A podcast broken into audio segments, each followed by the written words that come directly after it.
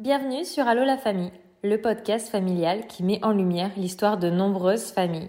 Toute famille a son histoire et chaque vendredi nous t'en présenterons une. Car la maternité, ce n'est pas toujours un long fleuve tranquille. Elle regorge de surprises et d'épreuves. Et c'est moi Laure, ton hôte, qui t'accueille. Bienvenue à toi pour un nouvel épisode. 84% des morts au sein du couple sont des femmes. Suite à ces violences répétées, de nombreuses femmes prennent conscience qu'elles ne peuvent pas rester dans cette situation plus longtemps et font le choix de partir avec leur enfant. Vous n'êtes pas seul. Et aujourd'hui, Claire va nous témoigner de son histoire.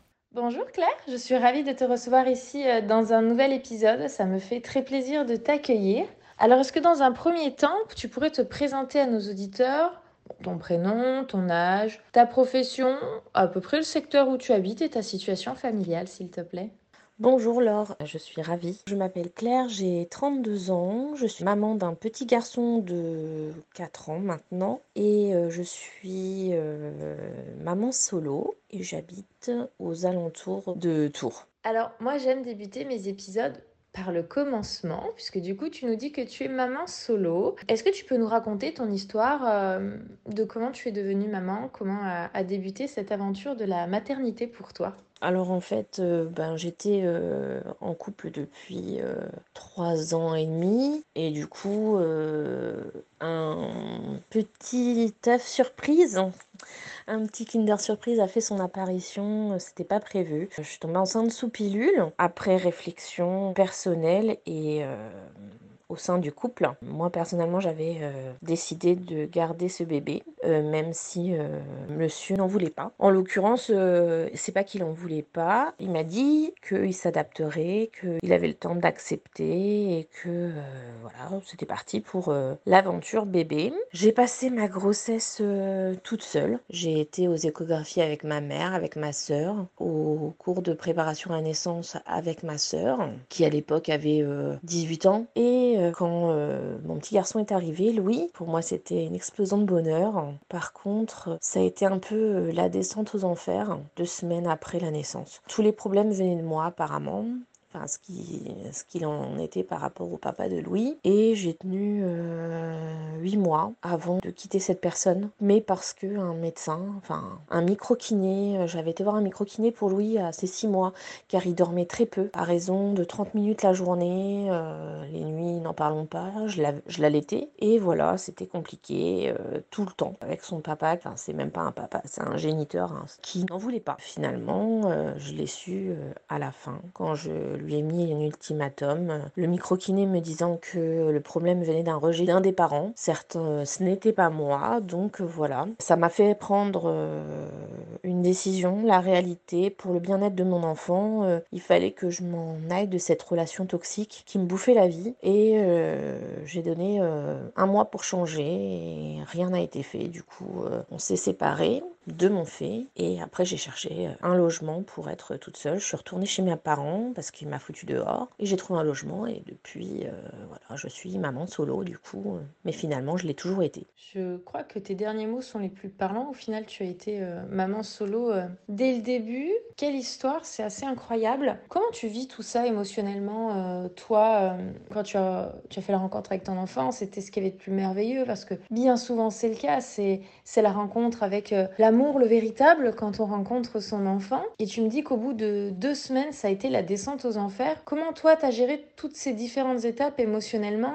et à tenir le coup? Parce que tu as l'air d'être incroyablement forte, avoir réussi à prendre le recul nécessaire pour me faire la prise de conscience de, cette situation qui était euh, nuisible pour ton enfant et très certainement pour toi aussi. Est-ce que tu peux nous expliquer un petit peu tout ça? Alors, ce qu'il faut savoir, c'est qu'en fait, il y a un avant, pendant et après, et bien plus après. Donc, avant de tomber enceinte et d'avoir Louis, il y avait une certaine emprise euh, qui m'a fait euh, m'isoler de mes amis, à l'exception euh, d'une, de quelques personnes, parce que en fait, c'était plus des relations soit par téléphone, puisque c'est des amis d'enfance, donc je ne les vois plus, elles sont, elles sont loin. Soit j'ai eu cette chance aussi, c'est que Monsieur travaillait en déplacement. Donc en fait, la semaine j'étais toute seule et le week-end, j'étais avec lui. Et avant, j'avais quand même certaines remarques qui me faisaient du mal, mais je passais outre. Pendant la grossesse, ça a été différent, c'est-à-dire que là, il a carrément occulté le fait que j'étais enceinte. C'est-à-dire que je me vois à 7 ou 8 mois grossesse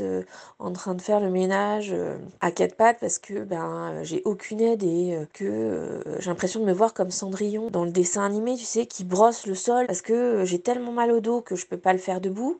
Du coup, je le fais, euh, je le fais à quatre pattes. Et pendant cette grossesse, je le traîne une fois à une échographie. Euh, il manque de me laisser sur place. Le 25 février, j'ai le contrôle parce que mon terme est le 26. C'était un dimanche, donc euh, j'ai le contrôle le samedi. Et bien sûr, le contrôle prend un peu de temps. Donc il y a le monito, il y a aussi l'échographie pour savoir si le bébé a assez de, de liquide. Et à ce moment-là, il faut attendre. Et pour avoir réponse, il faut attendre. Et là, il manque de me laisser euh, toute seule à la maternité euh, parce que c'est lui qui m'a emmenée et il est avec moi parce que je lui ai demandé que j'avais pas envie d'être toute seule. Mais en attendant, euh, c'est une torture parce que il fait tout pour m'angoisser et donc je dois rester à la maternité parce qu'il n'y a pas assez de liquide. L'accouchement, déclenchement, enfin c'était un peu compliqué. j'ai fait une réaction allergique. J'ai tout eu. A contrario, j'ai quand même un très bon souvenir de mon accouchement. Il y a aussi le fait que, je te disais, il y a le avant, la grossesse, le pendant. Donc là, j'ai expliqué le pendant. Et il y a le après où Louis est né, effectivement, 15 jours, 3 semaines après, déjà, il prend juste le congé de naissance.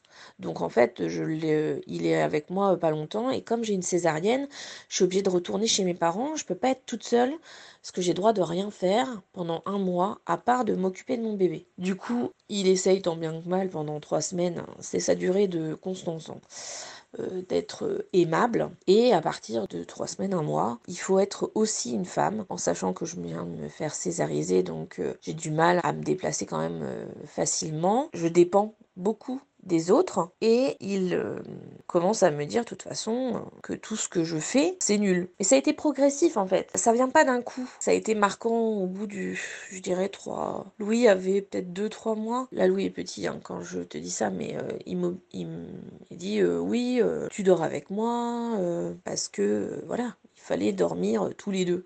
Sauf que moi j'allaitais, je n'avais pas de cododo. Euh, c'est vrai qu'en 2017, je crois que tu étais enceinte aussi de Lily Rose. Moi j'avais pas eu les moyens puisque tout ce qui a été puriculture, c'est moi qui l'ai acheté. Il s'est aucunement investi. Du coup, euh, c'est vrai que euh, là, j'avais pas le moyen d'allaiter mon fils de façon aisée et il fallait que je me torne dans tous les sens pour pouvoir rester avec lui dans le lit et en même temps d'allaiter mon bébé. Et j'ai pris le choix de déménager dans la chambre de mon fils où j'avais mis un clic-clac pour pouvoir l'allaiter. À partir de ce moment-là, je pense qu'il y a eu une cassure, car euh, il m'isolait en tant que mère et moi c'était mon seul euh, abri. C'était le seul endroit où je savais que euh, je gérais. Donc euh, la réponse émotionnelle elle est là. C'est-à-dire que je gérais ce que je pouvais gérer. Quand il a fallu on a déménagé après la naissance de Louis j'ai fait tous les cartons tu gères comme tu peux. T'as voulu un enfant t'assumes. En gros c'est ça. Et c'est ce qu'il disait hein, tu assumes ton choix hein. mais il fallait faire les choses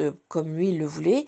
Et en fait avant je m'écrasais. Et quand Louis est arrivé et eh ben la priorité c'était plus lui. La priorité c'était mon enfant. Et comme lui il ne s'occupait absolument pas de nous, il a fallu aussi euh, pallier l'absence de son père, que euh, le week-end quand il était là, il s'isolait euh, dans le garage, à fumer, à boire, à boire son café, hein, boire café et boire tout court, à regarder sa tablette, jouer sur son téléphone. J'étais une maman solo, mais en couple. Et après la séparation, j'ai fait abstraction de tout ce qui s'était passé. C'est-à-dire que j'ai occulté tout ça. Même si euh, il avait une très grande emprise sur moi et que j'avais peur de lui, monsieur euh, s'arrangeait toujours pour euh, me faire passer pour celle qui valait rien, quoi. J'avais même peur de, faire une démarche auprès du juge par rapport à une éventuelle pension alimentaire ou quoi que ce soit. Je n'ai rien fait par peur pendant trois ans. J'avais cette appréhension constante. J'étais angoissée tout le temps de savoir qu'est-ce qu'il allait me dire cette fois-ci, parce que j'avais arrangé la chose pour que quand même il, vienne voir le petit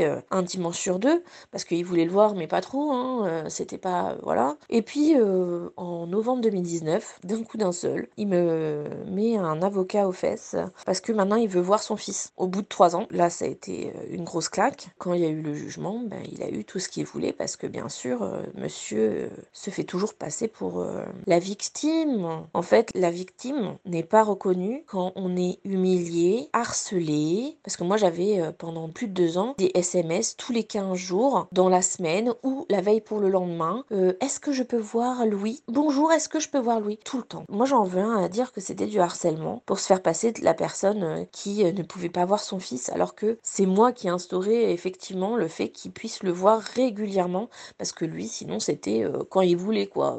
la veille pour le lendemain, il fallait que je sois disponible, ce qui est toujours le cas d'ailleurs. Il a toujours cette emprise sur moi puisque Louis est son emprise. Et en janvier de cette année, en fait, j'ai eu une grosse claque. On m'a fait réaliser que tout ça, c'était des violences conjugales. L'humiliation, le rabaissement, euh, le fait de pas prendre en considération la personne, de toujours prendre la personne pour de la merde. Hein, c'est vraiment le mot. Hein. Quand on vous dit pendant 4-5 ans que vous êtes une merde, ben vous y pensez à la fin.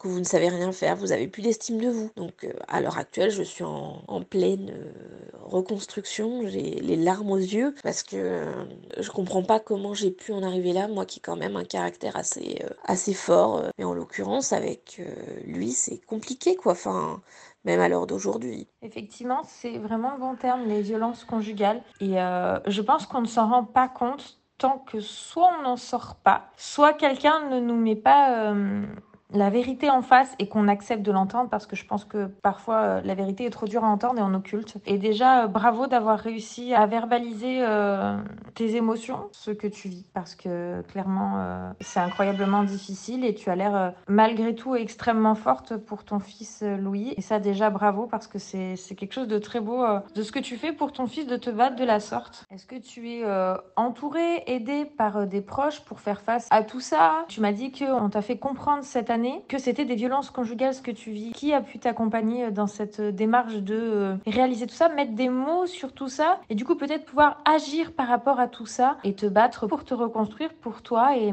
et pour ton enfant? Alors en premier lieu, je suis entourée par ma famille. Heureusement qu'ils sont là, mes parents, ma soeur, mon frère. Mais euh, les personnes qui m'ont fait réaliser les choses, déjà qui m'ont fait me poser des questions, j'ai eu besoin d'aller voir l'assistante sociale de mon canton par rapport à des, petits soucis. Et puis euh, euh, elle m'a dit mais vous vous rendez compte de ce que vous dites? Il faudrait peut-être euh, penser à prendre un rendez-vous euh, pour en discuter, notamment avec le CD IFF, donc le Centre d'information de documentation du droit des femmes. Il y en a un dans tous les départements normalement. Et donc euh, j'ai eu en premier lieu un contact avec une juriste qui a évalué en fait ma situation, en sachant que moi j'étais déjà passée devant le juge, que j'avais perdu, mais euh, j'ai pu être mis en relation avec une psychologue pour faire un premier bilan que je remercie. Cette personne euh, est aujourd'hui un peu mon pilier, la personne qui me permet de pas euh, impacter trop mes proches, mais de pouvoir avoir euh, un avis euh, sincère et objectif, de me faire réfléchir par rapport à tout ça. Donc elle me fait me poser des questions, elle m'a fait verbaliser les choses, elle m'a amené à prendre le temps de réaliser, d'accepter et de reconstruire. Je suis encore dans l'acceptation parce que c'est pas facile. Elle a aussi permis à ce que mon fils soit pris en charge par une pédopsychologue du même centre. C'est comme une association en fait pour euh, les droits des femmes, hein, pour les violences faites aux femmes et euh, qui permet d'accompagner aussi mon fils dans ce contexte particulier. C'est un petit peu compliqué, euh, notamment pour Louis. Il l'exprime de d'autres façons parce que du coup depuis le mois de juillet de l'année dernière, il va chez son père un week-end sur deux, la moitié des vacances scolaires. Et les vacances scolaires font beaucoup de dégâts chez nous, c'est-à-dire que moi j'ai un petit garçon qui veut plus retourner chez son père après. J'ai un petit garçon qui depuis euh, décembre. ne veut plus dormir tout seul. Heureusement que je suis maman solo et heureusement que j'ai personne pour le moment. Encore heureux, je suis pas capable de faire le nécessaire par rapport à ça, de permettre à quelqu'un d'être accueilli euh, dans mon cœur et dans mon espace de vie. J'ai déjà pas beaucoup de temps pour moi, donc euh, en donner pour quelqu'un d'autre, c'est pour le moment pas possible. Du coup, on est accompagné par euh, des psychologues. J'essaye de trouver un psychiatre pour moi parce que je suis en arrêt depuis début mars, en arrêt de travail, même si je suis au chômage, je suis en arrêt de travail. Je suis même pas capable de faire des démarches euh, auprès d'entreprises, tout simplement parce que quand on n'a aucune estime de soi, c'est compliqué de se vendre. J'ai beaucoup de traumatismes liés euh, à ce tsunami qui m'a fait réaliser plein de choses, des angoisses dans la vie courante. Pour aller au magasin, c'est compliqué. Donc ça c'est délicat, la foule est délicate pour moi, tout est délicat on va dire. J'angoisse même pour aller chercher mon courrier à la boîte aux lettres. Des fois, j'attends 3-4 jours avant de savoir si j'y vais ou pas. Ou alors, j'attends que mes parents soient là euh, pour y aller. Mes mails, euh, c'est compliqué. J'ai du mal à ouvrir ma boîte mail aussi encore. Mais bon, c'est comme ça, hein. c'est pas facile. Mais on voit les progrès, sinon on n'y arrive pas, dis donc. Hein. je tiens à dire que à l'heure actuelle, je veux vraiment sensibiliser les gens. Il n'y a pas que de la violence euh, conjugale physique. Des fois, je dis à la psychologue, je préférerais qu'il m'ait tapé parce qu'il y aurait des la psychologique, c'est la pire parce que ça te détruit de l'intérieur.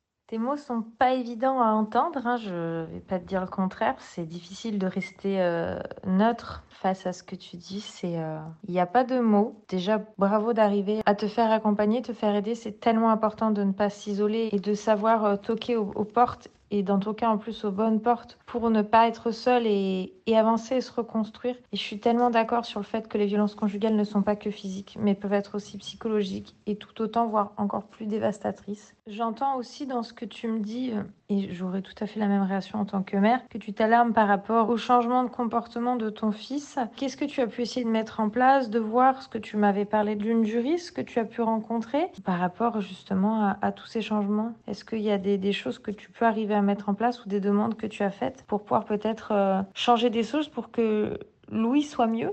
Alors c'est la grande question du moment, en sachant que là, euh, c'est euh, pas une semaine qui va aller cet été, c'est deux semaines d'affilée, donc ça va être difficile pour lui comme pour moi. Hein. À l'heure actuelle, j'ai aucun recours parce que le jugement date de moins d'un an, malheureusement.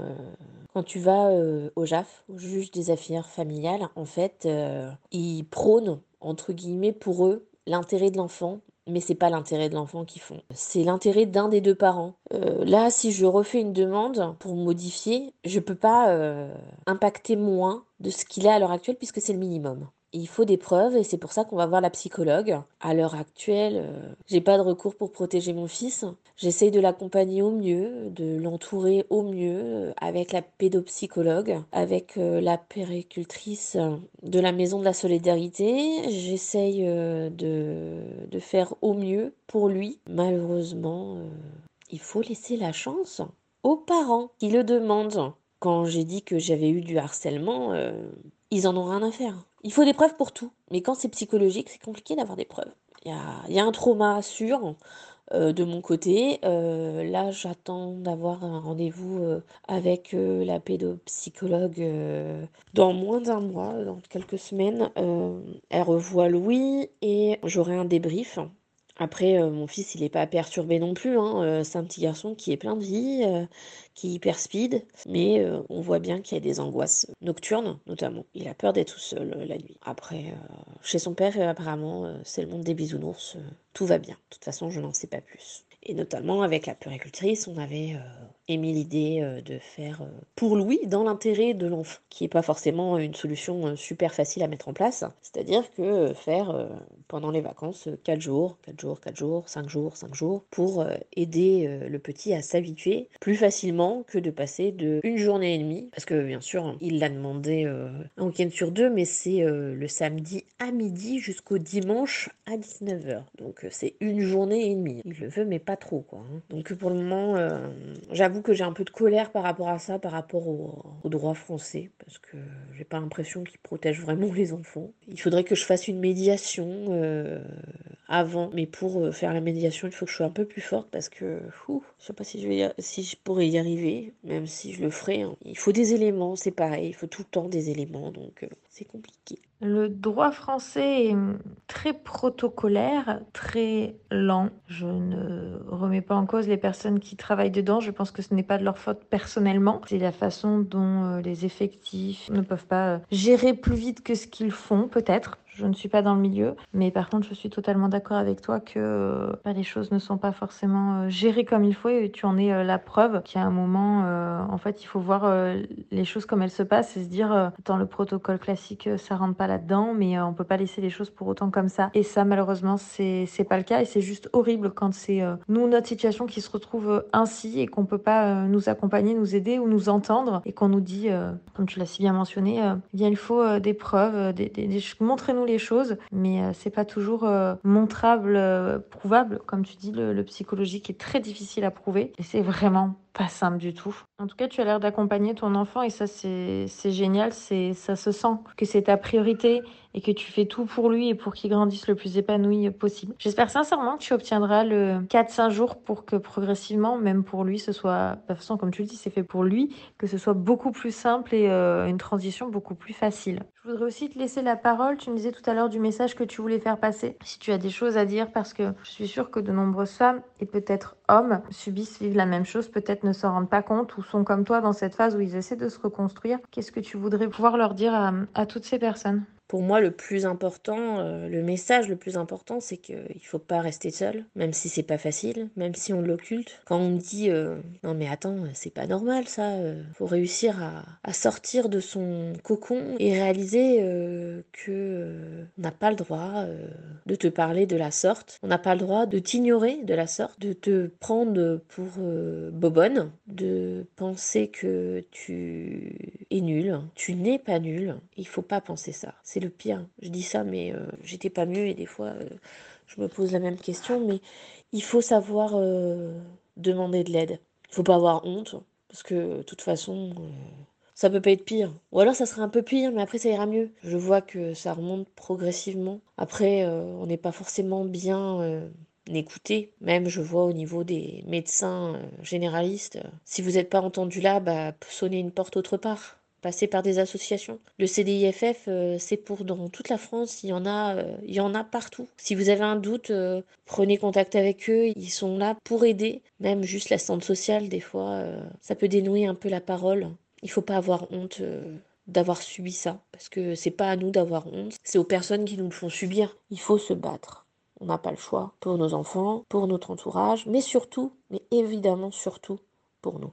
Et ça, c'est un très grand apprentissage. Je suis encore en pleine réflexion par rapport à ça. Il va falloir que j'apprenne à me battre aussi pour moi et euh, c'est pas tous les jours facile. Et ça sera pas tous les jours facile, mais euh, ça sera mieux que de rester dans cette annihilation euh, de l'esprit qui nous fait nous sentir plus bas que terre. On n'est pas né pour subir ce genre de choses. C'est impossible. On a le droit d'être en pleine santé parce que bien sûr quand on subit ce genre de choses, ça peut, ça peut retomber sur la santé. Il faut se battre. Et de toute façon, les personnes qui pensent qu'on est nul, c'est pas vrai, on est les plus forts. Les personnes euh, qui s'attaquent à nous, c'est des personnes qui sont dysfonctionnelles. Donc, on peut pas faire en sorte de les raisonner. On peut apprendre à les détecter et à s'en protéger. Et j'aimerais dire surtout, même si euh, le droit français n'est pas euh, idéal, il faut faire les démarches. Je sais que c'est très très dur s'il y a des gens qui sont dans cette situation. C'est très dur. C'est très dur de demander à l'aide. C'est très dur de passer par, par le droit français. Mais il faut se protéger, soi et ses enfants. Et je parle que ce soit des hommes, des femmes, tout le monde n'a pas à subir ces personnes néfastes pour nous-mêmes.